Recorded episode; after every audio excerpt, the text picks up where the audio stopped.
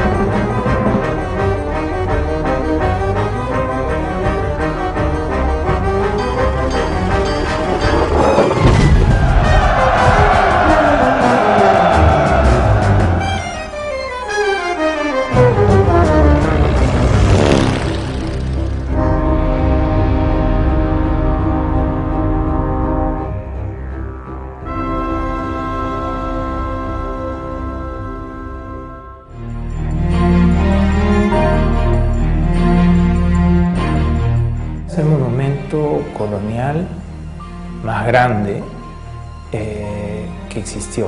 ¿no? Entonces, desde ese punto de vista ya es único. Es un marcador, digamos, de dentro y fuera de la ciudad colonial. Entonces, también nos da una idea de cómo eran las fronteras en esa, en esa época. Es un monumento con muchas vidas, ¿ya? O sea, nace con un propósito, con una función oficial, eh, pero va transformándose, no es un monumento muerto.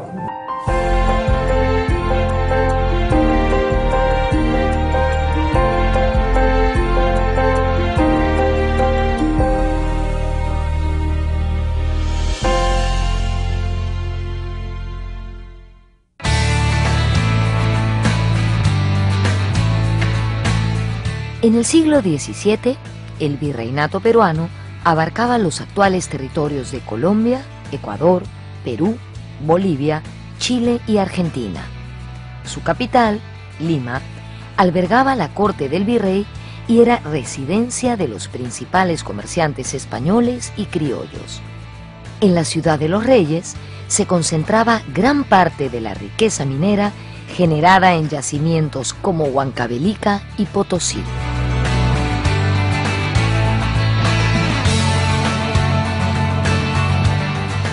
Eh, Lima tendría para entonces unos 20.000 habitantes, era una ciudad eh, relativamente, relativamente pequeña, sin embargo era la capital del virreinato. No olvidemos que para ese tiempo, finales del siglo XVII o a lo largo de todo ese siglo, la ciudad más poblada de América era Potosí. Potosí era una ciudad que tenía más de 100.000 habitantes.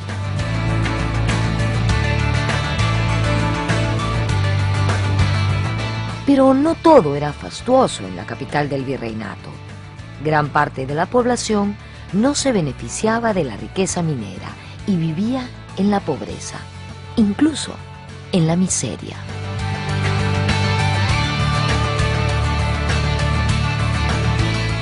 Entonces, eh, adentro vivía gente que era este, noble y tenían sus sirvientes, sus hijas y, sus, esclavos negros. Por eso muchos viajeros este, eh, europeos que vienen a Lima se sorprenden de ver tanta cantidad de negros caminando por la ciudad. Y pocos indios, pues los indios eran sastres, limpiadores, aguadores, ayudantes, cocineros, pero ellos no vivían en la ciudad, sino les habían hecho una reducción al costado de la ciudad.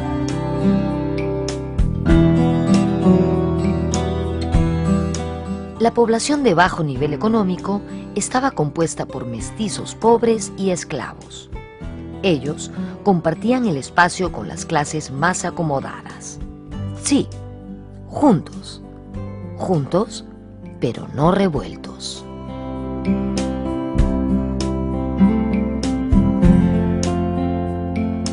había efectivamente ricos y pobres, había eh, privilegiados y gente que, era absolutamente, pues, este, que no tenía mayores eh, ventajas, eso es cierto, pero curiosamente se trataba de una sociedad donde la desigualdad se consideraba algo jurídicamente aceptado. Y, y curiosamente, si bien efectivamente había grandes diferencias sociales y grandes diferencias económicas, lo extraño para nosotros es que ricos y pobres convivían, es decir, en una casona virreinal, pues podía estar en la planta alta una familia, familia propietaria de la casa, y en un callejón en la planta baja, familias muy modestas.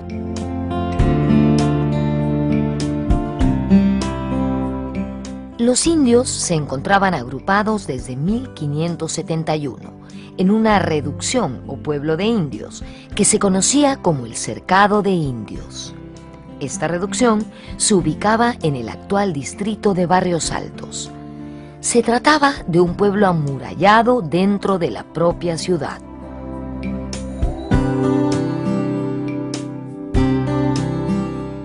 Actualmente en los barrios altos, durante la época del virrey Toledo, se construyó allí una reducción para indios. Esa reducción fue la famosa reducción del cercado de indios y se llama cercado porque justamente el barrio estaba cercado por una muralla, con dos o tres puertas.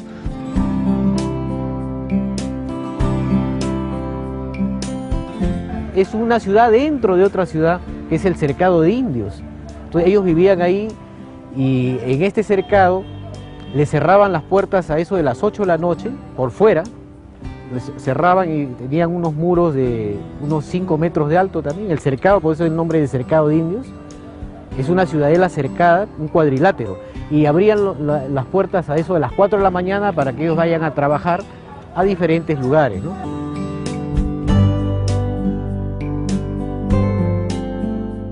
no hay ningún resto de esa muralla porque el, cuando expulsaron a los jesuitas a finales del siglo XVIII, el barrio del cercado prácticamente dejó de existir y los indios que vivían ahí quedaron pues a su suerte. Antes estaban vigilados, protegidos por los frailes jesuitas, pero con la expulsión ya prácticamente fue la partida de defunción de ese barrio cercado.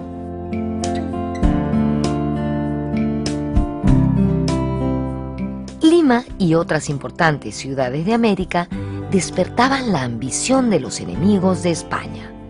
Piratas ingleses, franceses y holandeses amenazaban las costas hispanas y las rutas del comercio marítimo de España con sus colonias americanas. Ante el peligro, varias ciudades costeras fueron amuralladas, sobre todo en la costa atlántica.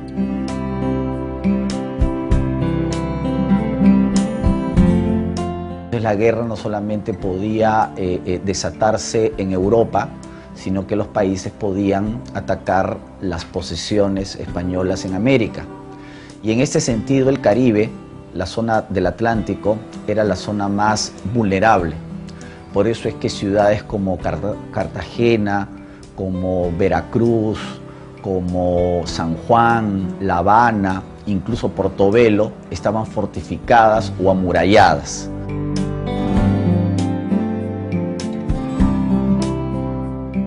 En 1624 apareció en el Callao una flota holandesa liderada por Jacques Lermite.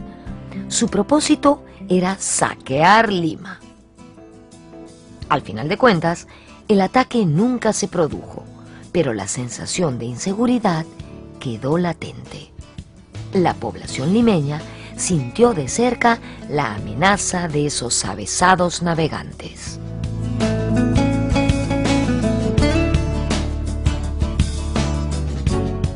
Hubo dos piratas que causaron mucho temor en el virreinato. A principios del siglo XVII, Jacobo Lermit, que era holandés, ¿no? y en la segunda mitad del siglo XVII, Davis, que fue un pirata flamenco.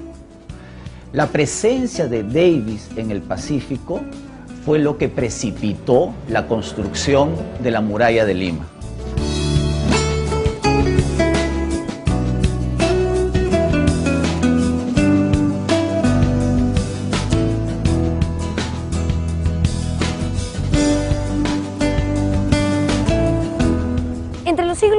XVI y XVIII, España casi siempre estuvo en conflicto con otros países europeos como Francia, Inglaterra, Holanda, y por ello era lógico que se temiese un ataque de corsarios o piratas a los puertos y ciudades más importantes de sus colonias en América. Con tal motivo, ciertas autoridades y vecinos principales de la ciudad de Lima decidieron amurallarla. Esta fue una empresa costosa y sucedió durante los tiempos del virrey Melchor de Navarra y Rocaful, duque de La Palata.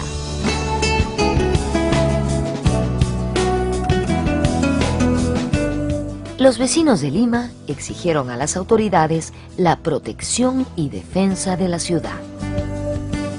Algunas opiniones consideraban que no era útil ni práctico levantar una muralla defensiva ya que bastaba la muralla que existía en el Callao, que era la puerta de entrada a Lima.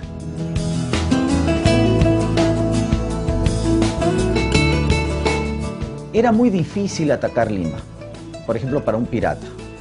Implicaba, por ejemplo, desembarcar, venir con mucha gente, con caballos, desembarcar en el Callao, cruzar el desierto y atacar Lima. Además, Lima no está hacia el lado Atlántico. Eso implicaba un enorme esfuerzo, un viaje muy duro, porque implicaba doblar el estrecho de Magallanes. Lo más lógico era fortificar el Callao. El Callao era la defensa de Lima.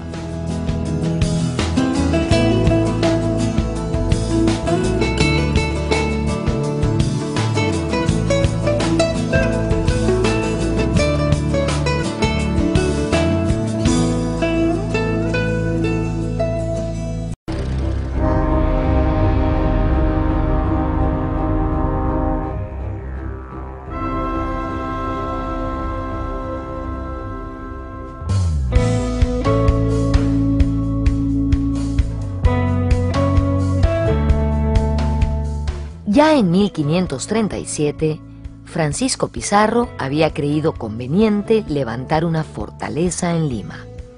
Ello debido al ataque que sufrió la ciudad un año antes por las tropas de Manco Inca, en el contexto de la lucha de reconquista emprendida por el Inca rebelde.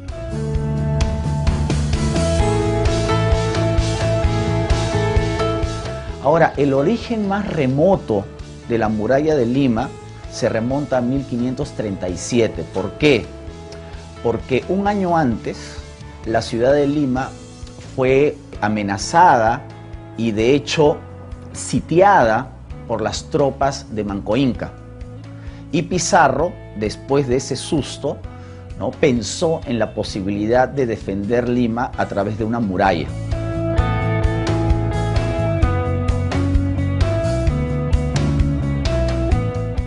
Luego de muchos debates y de un abanico de propuestas, se decidió la construcción de una muralla alrededor de la ciudad.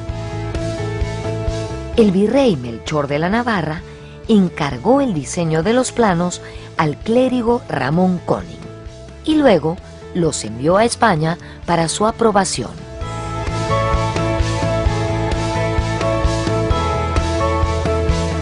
Este, estos planos son enviados a, a, Sevilla, España, para, que el Consejo de Indias lo revise y dé su aprobación y mande el dinero. Pero por casi dos años no mandaban la respuesta y cuando la mandaron, mandaron el plano con algunas correcciones de los especialistas militares de la época, como era el duque de Bournonville, se llamaba, eh, que es el especialista en construcciones militares de Sevilla. Y pero le dijeron al virrey que no le iban a dar ni un centavo, que él vea cómo se consigue el dinero.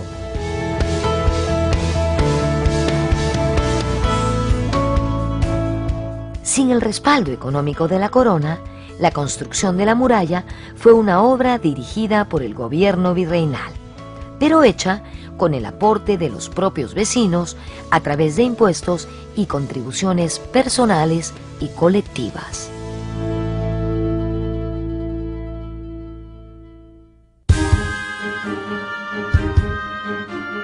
El rey fue muy hábil y creó impuestos, a una sisa a la carne o impuesto ¿no? a la carne impuestos a la importación de negros, a los esclavos, eh, impuestos al alquiler de viviendas, impuestos a diversos productos que se vendían y se negociaban en Lima y le sacó también dinero a todas las órdenes religiosas, menos los franciscanos que se excusaron por ser orden de caridad.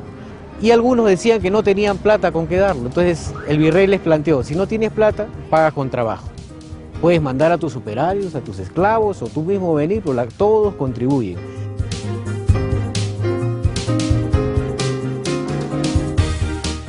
Se da eh, cuenta el virrey, el duque de la Palata, que gran parte del, costo se iría en, los salarios de los capataces y de los maestros de obra. Entonces decide que esta no sería la forma de hacerlo, sino que sería por asiento. Esto significa que le asigna acá a un sector o una orden o a una institución de la ciudad el levantamiento de cierto sector de las murallas, y esto permite que las murallas se desarrollen, se levanten casi al unísono y se realicen realmente en muy poco tiempo.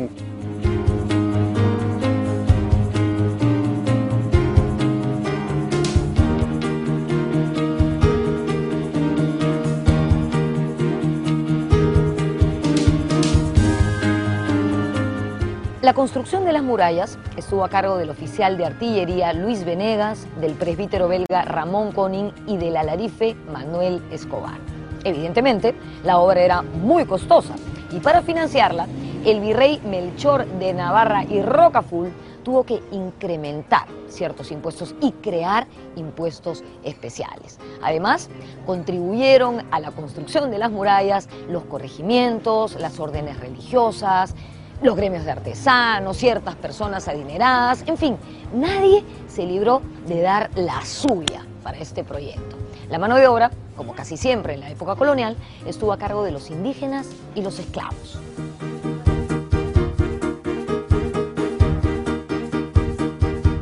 La mano de obra, al igual que todas las grandes construcciones de la época de la colonia, va a depender directamente del hombre indígena. ¿no? Persistía aún la, figura de esclavitud, la figura de sometimiento, ¿no? y son ellos eh, los que realmente levantan la ciudad antigua de Lima. ¿no? Eh, tanto así que para, el, eh, para en el momento en que se construye la muralla se asignan también, ¿no? cada persona que aporta, digamos, puede aportar con, con, dineros, con, con, materiales, pero también con personas, con, esclavos, con servidumbre. ¿no?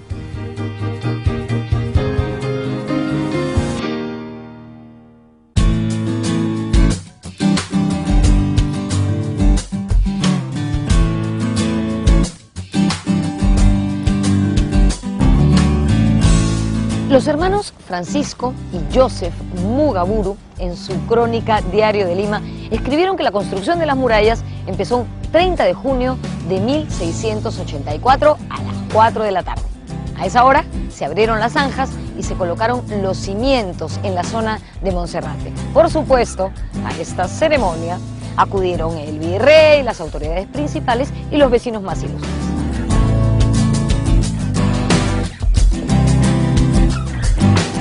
material usado para la construcción de las murallas fue principalmente el adobe. Entre el muro mayor y el muro menor se rellenaba el bastión y se creaba una plataforma cuya base era casi siempre de piedra.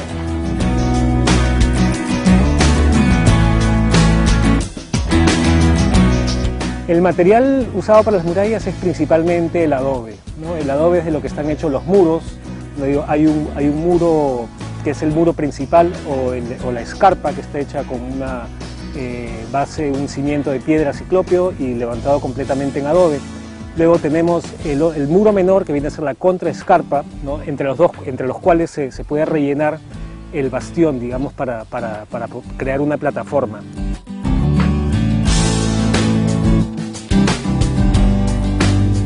Los alarifes o maestros constructores de la época eh, tenían un lenguaje determinado, pues en ese tiempo se le llamaba la fábrica, la fábrica o edificación de los muros. El muro eh, tenía lienzos, cortinas, que son los muros que, están en la, en la parte exterior, y un relleno en la parte central.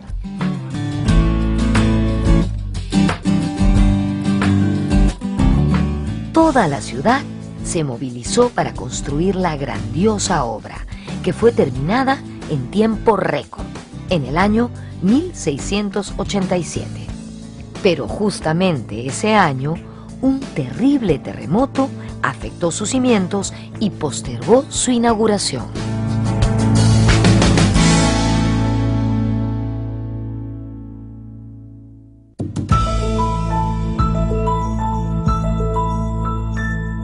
Cuando se estaba culminando el, el amurallado, sobrevino el 20 de octubre de 1687 un terremoto que, según los especialistas y todos los estudiosos que han tratado este tema, calculan que ha sido de 8.1 grados en la escala Richter actual.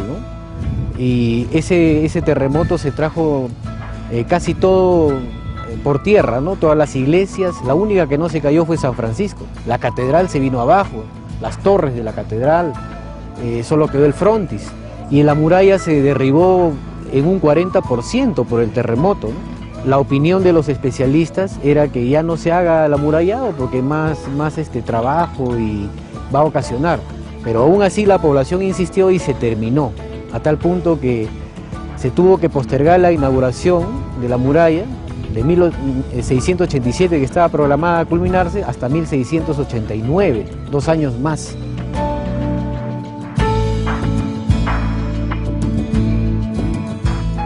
Al ejecutarse la obra, los planos originales no se cumplieron a pie juntillas.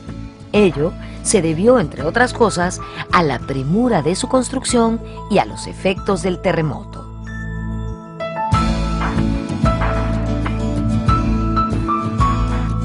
Después de tantos años de darle vueltas al asunto, de considerar un proyecto a otro, de ver las ventajas de un proyecto en contra de otro, finalmente la obra que se construye es bastante simple y no sigue ninguna de las especificaciones de estos proyectos tan elaborados, ¿no? como son la creación de un foso, eh, la creación de, plataformas, de túneles, de rebellines, de todos estos elementos de arquitectura militar que deberían ser obligatorios para que una fortificación sea efectivamente eh, un recinto militar. lo que se construye finalmente eh, no se acerca eh, ni por asomo al, proyecto original.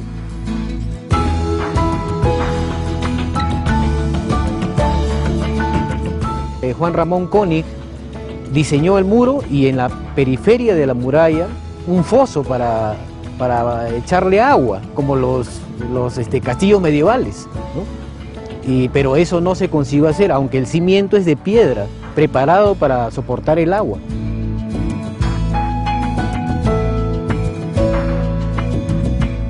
El resultado de esos intensos años de trabajo fue un grueso muro con 5 metros de alto como máximo. En el recorrido de la muralla se alternaban 34 baluartes semi-hexagonales. La superficie era de más de 900 hectáreas, con un perímetro que superaba los 11 metros. Su diseño guardaba uniformidad. Sin embargo, al pasar por la ribera del río Rímac, la muralla se adaptaba a las construcciones anteriores y a la geografía del lugar.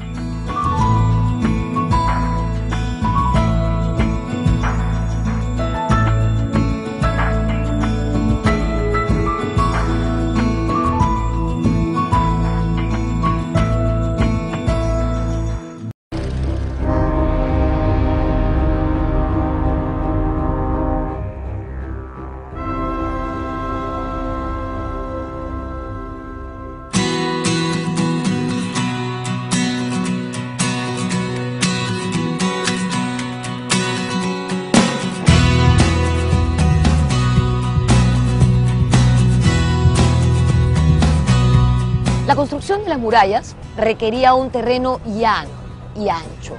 Por ello, en las riberas del río Rímac, las murallas tuvieron unas características distintas a las de otro tipo de lugares. Aquí se aprovecharon muros, parapetos y plataformas que se habían construido para proteger a la ciudad ante la crecida del río. Estos sirvieron para unir los dos extremos de la muralla y de paso ahorraron lo que hubiera costado fortificar la orilla del río.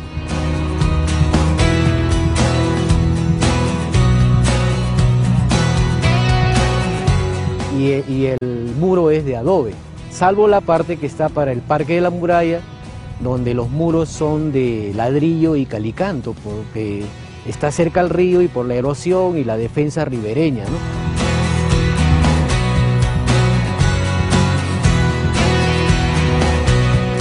Lo que existe a espaldas de San Francisco no es exactamente una sección de las murallas de Lima, es más bien una sección que es más antigua que las murallas de Lima y que tuvo una utilidad diferente, que fue la de proteger a la ciudad de las crecidas del río. Eh, si, vemos, si analizamos un poquito estos restos, nos vamos a dar cuenta que no se trata de un muro uniforme, hecho en un solo momento. Es un muro que tiene diferentes secciones, se nota que hay diferentes enmendaduras, reparaciones de, diferentes periodos. Este muro sirve para proteger a, la, a la ciudad de la crecida del río y es utilizado por las murallas de Lima en algún momento cuando se construyen para anexar sus dos extremos al recorrido del Cinto.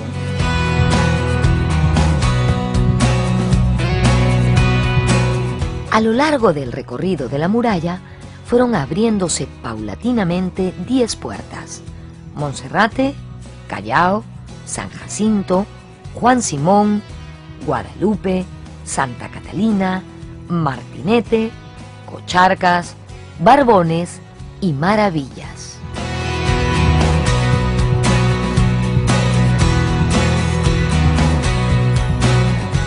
Estas puertas fueron modificándose o reconstruyéndose a lo largo de los años.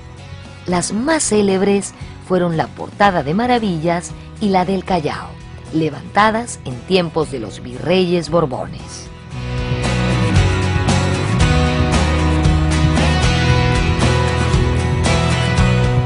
Eh, la muralla tenía 10 puertas, ¿ya? Pero de esas 10, por lo que he visto, por las fotografías, por los grabados, dos eran las más, entre comillas, bellas. Y ambas se hicieron en el siglo, a principios del siglo XIX.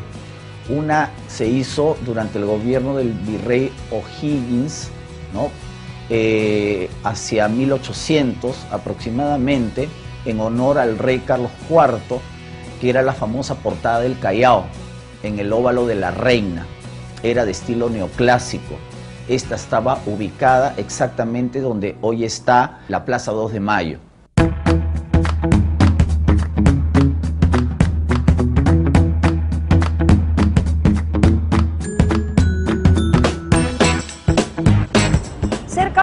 Plaza del 2 de mayo, donde me encuentro en este momento, quedaba la portada del Callao, en el antiguo óvalo de la Reina.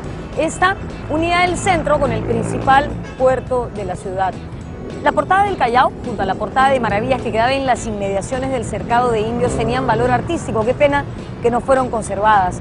Durante el virreinato, las puertas permanecían vigiladas durante toda la noche.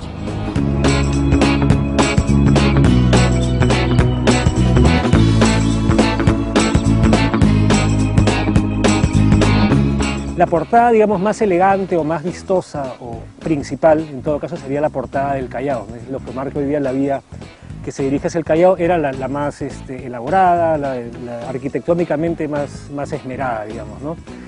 Además de eso, bueno, tenemos, por ejemplo, la, portada de Maravillas, que está por la zona del cementerio, que era una zona que, como vemos, está ubicado por la llegada de la gente que venía de la sierra. Entonces, ese sector era casi como eh, la puerta de servicio de la ciudad, por ahí donde entraban y salían mercancías, y también se conocía ese sector como un sector peligroso.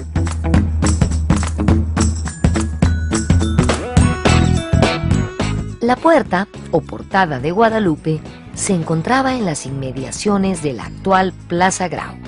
La portada de Barbones en la intersección de las avenidas Grau y Sebastián Lorente, mientras que la portada de San Jacinto se ubicaba aproximadamente en el encuentro de la avenida Alfonso Ugarte y el Girón Quilca.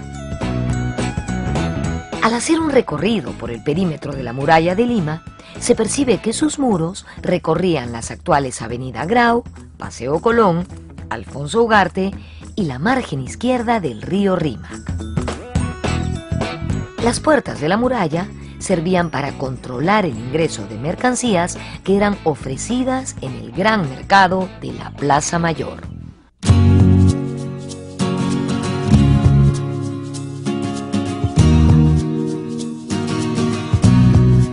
Todos los productos que llegaban a la Plaza Mayor, donde era el mercado, eh, debían pagar algo por la entrada, digamos. ¿no? Yo he encontrado documentos donde había que pagar el real de Juanillo, me acuerdo. Es un poco más tardío, pero es traes papa, traes trigo, debes colocar, debes pagar algo en, las portadas de la ciudad, ¿no? Entonces se regulaba todo eso. Y eso provocaba que cueste más, ¿no? Eh, las autoridades, digamos, del siglo XVII siempre se enorgullecían de que Lima tuviera el mercado más importante eh, con todos los productos a la vez, lo cual no sucedía en ninguna capital de Europa. Entonces ese era su, su prestigio, su orgullo. Ese abastecimiento solo era posible porque Lima tenía eh, relación directa con todo su hinterland, con su área eh, suburbana o área rural circundante.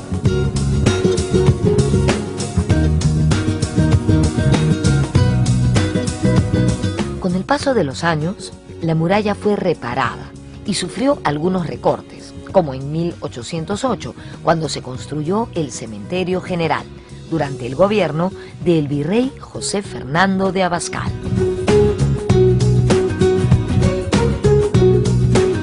La portada de Maravillas, que quedaba a la altura de lo que es ahora la iglesia del Santo Cristo. ¿ya? Esa, esa puerta la construyó el virrey Abascal ¿no? y servía como acceso al cementerio, porque recordemos que en 1808 Abascal construyó el nuevo cementerio de Lima, el cementerio general, y para acceder al cementerio se construyó esa puerta. Eso quiere decir que la primera demolición parcial de la muralla fue durante el gobierno de Abascal. Durante la emancipación y la república quedó en evidencia su poca efectividad en materia defensiva.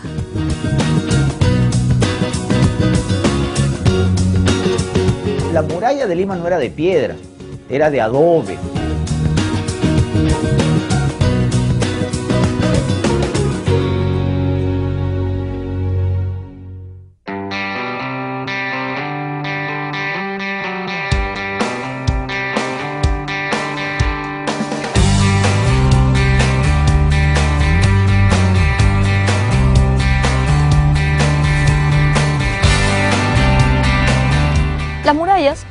Construidas con fines militares y defensivos, en realidad nunca se usaron para eso. Terminaron siendo una especie de control de las mercaderías y personas que ingresaban a la ciudad. Por eso, Raúl Porras Barrenechea dijo que la muralla murió virgen de pólvora.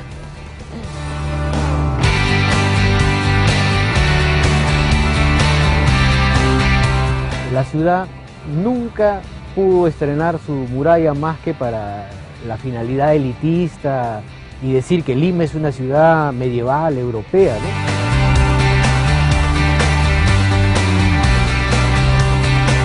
Lima queda bastante lejos del, mar, ¿no? entonces toda esta idea de que era para defenderse de los piratas es un poco ah, difícil de sustentar, yo diría, porque ¿cómo iban a subir los piratas? Contracorriente del río.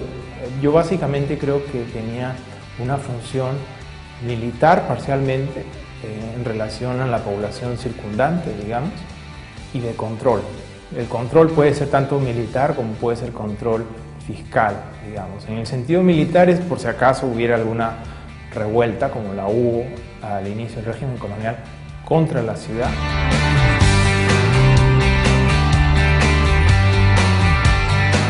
En el siglo XVII también se levantaron en el Perú dos murallas más, una en el Callao, como ya mencionamos, y la otra en Trujillo.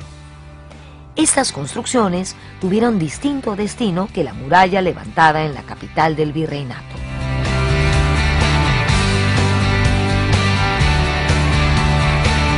En el caso peruano, solo tres ciudades estuvieron amuralladas, Lima, Trujillo y el Callao.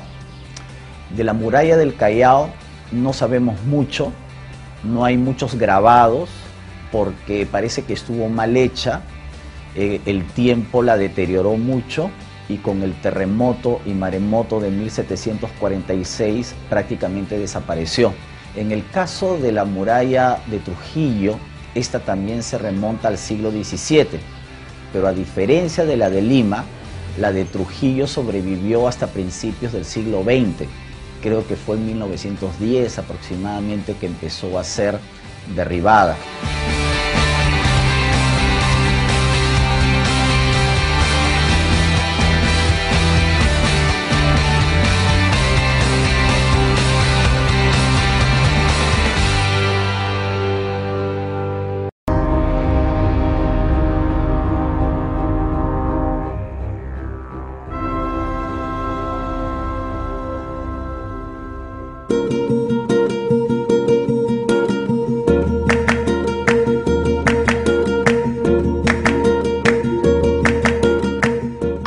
Su existencia, las murallas de Lima sirvieron principalmente para el control interno de la ciudad.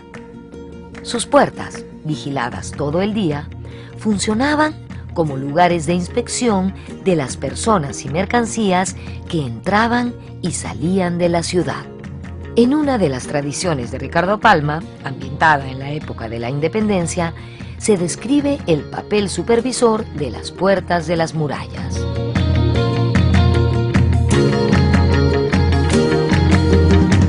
En esta tradición, con Días y Ollas venceremos, él cuenta eh, cómo se hacía el ingreso de información desde Guaura, si no me equivoco, hacia dentro de la ciudad, con una olla de doble fondo. Pero cuando cuenta esta, esta tradición del indio ollero, digamos, que viene con su producto, él también describe eh, lo complicado que era pasar por la portada, ¿no? O había revisión, esta función de control que yo mencionaba, no, tan, no solo control fiscal, no solo había que pagar un impuesto probablemente por la olla, sino también control militar.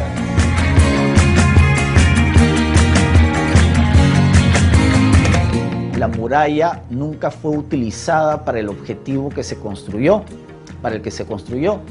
Y la muralla terminó siendo un sistema de control de la población, de control social, porque como tenía puertas, las puertas se abrían y se cerraban de acuerdo a un horario. Entonces las autoridades podían controlar quiénes entraban, quiénes salían. Incluso entrar por una puerta implicaba que tú te debías movilizar por ese barrio, no por toda la ciudad.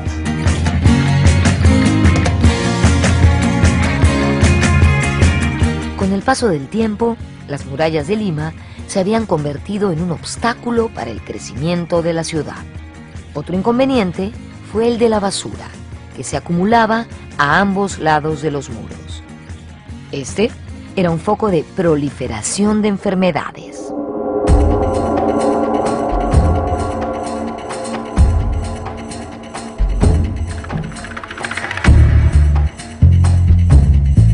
Pero con el tiempo, la muralla se convirtió en un problema. Y no solamente porque impedía la expansión de la ciudad, sino porque, según los higienistas de la época, la muralla también impedía la libre circulación del aire, ¿no? Y eso podía eh, significar, según los médicos de la época, ¿no? Eh, la aparición de enfermedades, de epidemias, y de hecho, en 1868, Lima sufrió una epidemia de fiebre amarilla bastante dura, lo que ocasionó cientos de muertos. Yo creo que esa epidemia fue la partida de defunción de la muralla.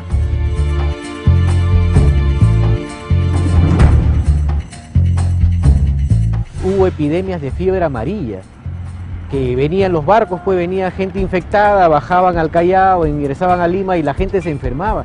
Y tú verás que no había cementerios en los primeros, eh, en los años coloniales, no, la gente se enterraba en las iglesias. De tal manera que a Meix lo contratan para derribar porque a, a extramuros se habían amontonado grandes cantidades de basura. Por donde dice las crónicas que yo he revisado, era fácil escalar los muros por las montañas de basura.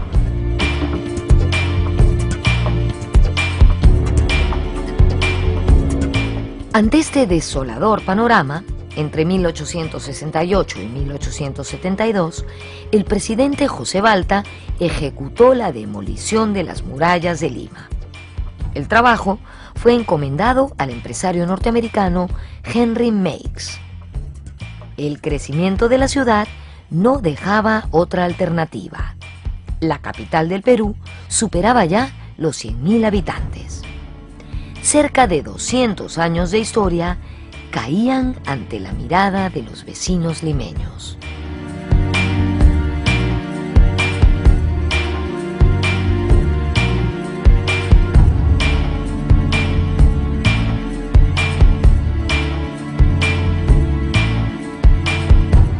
Las murallas aprisionaban Lima y además comenzaban a generar problemas graves. Se acumulaba la basura a sus lados y la delincuencia merodeaba en las inmediaciones. Para acabar con el problema, el presidente José Balta en 1868 decidió demoler las murallas. Eran tiempos de ideas modernas y era necesario acabar con cualquier rezago colonial en nuestra ciudad. Además, se imponía el estilo de las grandes avenidas europeas como las parisinas. Por ejemplo, por supuesto, nosotros también queríamos lucirlas. Así que para construir estas avenidas y demoler la muralla, se contrató al empresario norteamericano Henry Meigs.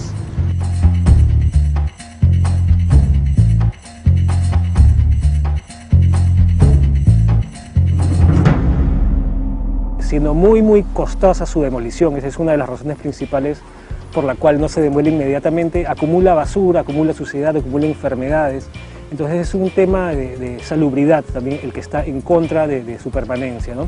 Finalmente no es ni una ni otra razón las que llevan a demoler las murallas. ¿no? Finalmente es un negocio inmobiliario que hace Henry Meigs, ¿no? que le eh, propone a Balta, le propone él encargarse de la demolición, del costo de la demolición de las murallas, con la condición que le otorgue dos franjas para urbanizar a los lados de la avenida Grau. ¿no?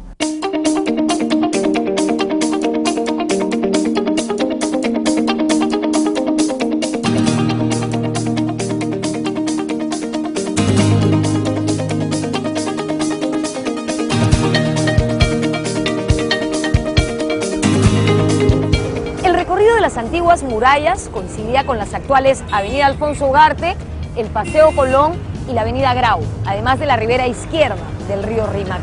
Cuando fueron derrumbadas durante el gobierno de José Balta, se configuraron las nuevas avenidas de la ciudad, como el camino de circunvalación, originalmente conocido como Boulevard Neix, que luego se transformó en las avenidas Alfonso Ugarte y Grau. Estas avenidas, años después, se prolongaron coincidiendo en la Plaza Bolognesi, que fue inaugurada en 1905, donde me encuentro en ese momento. Así, podemos comprobar que las avenidas actuales se hicieron siguiendo los trazos de las murallas coloniales.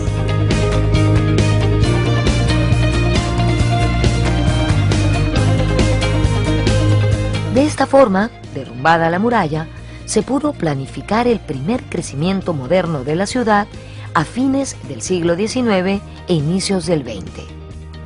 Las líneas de los antiguos muros determinaron el trazado de la avenida Circunvalación y la planificación de las nuevas urbanizaciones. Este esquema de crecimiento urbano fue posible gracias a los ejes prehispánicos sobre los que se había levantado la Lima colonial.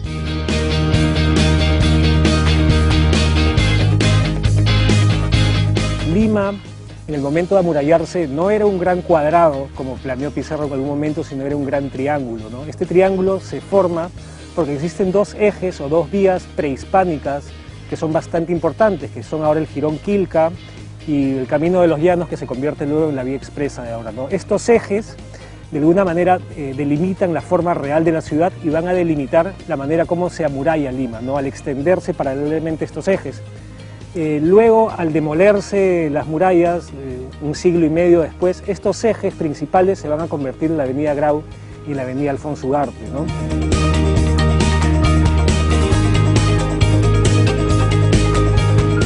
Su presencia hasta hoy día eh, sigue todavía este, afectando y plasmando el destino de Lima.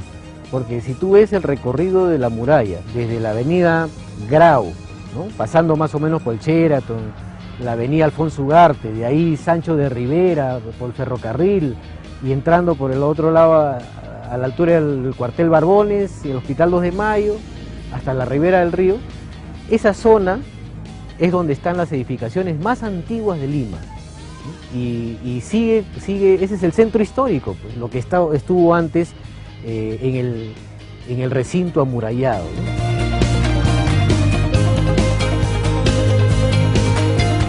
En la actualidad es poco lo que queda de las murallas coloniales. Vecinos y autoridades debemos unir esfuerzos para rescatar estos escasos y valiosos restos y ponerlos en valor, ya que constituyen una parte esencial de la historia de la ciudad.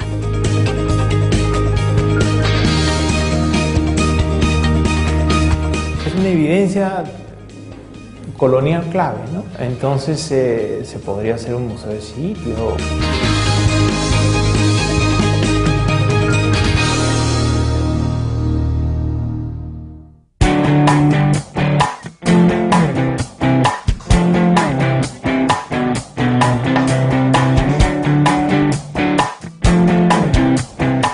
Son pocos los restos que encontramos de las murallas, además de los que se conservan en la ribera del río Rímac, también subsisten algunos fragmentos en el distrito del Agustín, más precisamente en el Girón Rivera y Dávalos y en el Boulevard República.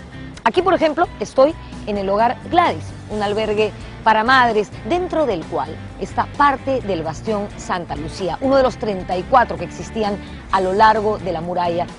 Esta zona era conocida en la colonia como el Cercado de Indios. Un bastión era una especie de torre rectangular o poligonal que unía dos paredes de muralla. Tenían además mayor altura. Las murallas se construían en su base con piedra y cal y muchas veces también con excremento de aves guaneras, lo que daba cohesión a la mezcla.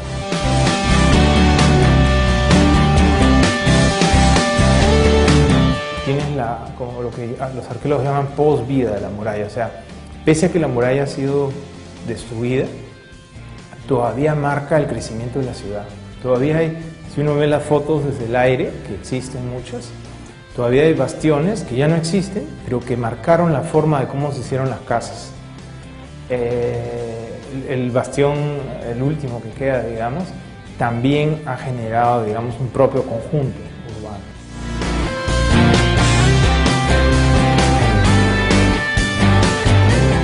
Hoy en día, Lima crece vertiginosamente, principalmente hacia arriba. De todas formas, no debemos perder la perspectiva y debemos aprender a convivir con nuestra tradición, con nuestra historia. Las murallas de Lima son una muestra de la superposición de ejes prehispánicos y coloniales, ejes que dieron forma a la evolución urbana de la capital del Perú.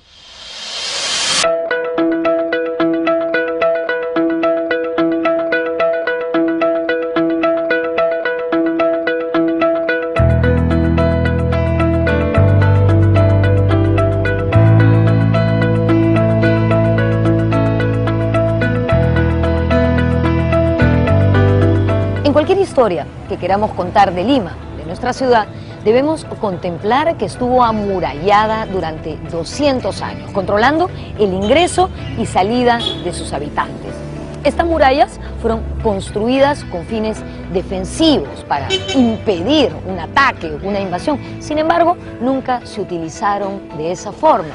Permanecieron vírgenes durante toda su existencia. Hoy Lima sigue creciendo, ya no hay murallas que derribar. Sin embargo, este crecimiento debería ser planificado, ordenado, con estética, con criterio. ¿No les parece? Yo creo que es imprescindible. Como es imprescindible cuidar, conservar, respetar y amar estos trozos de historia que subsisten en nuestra ciudad. Nos vemos en la próxima.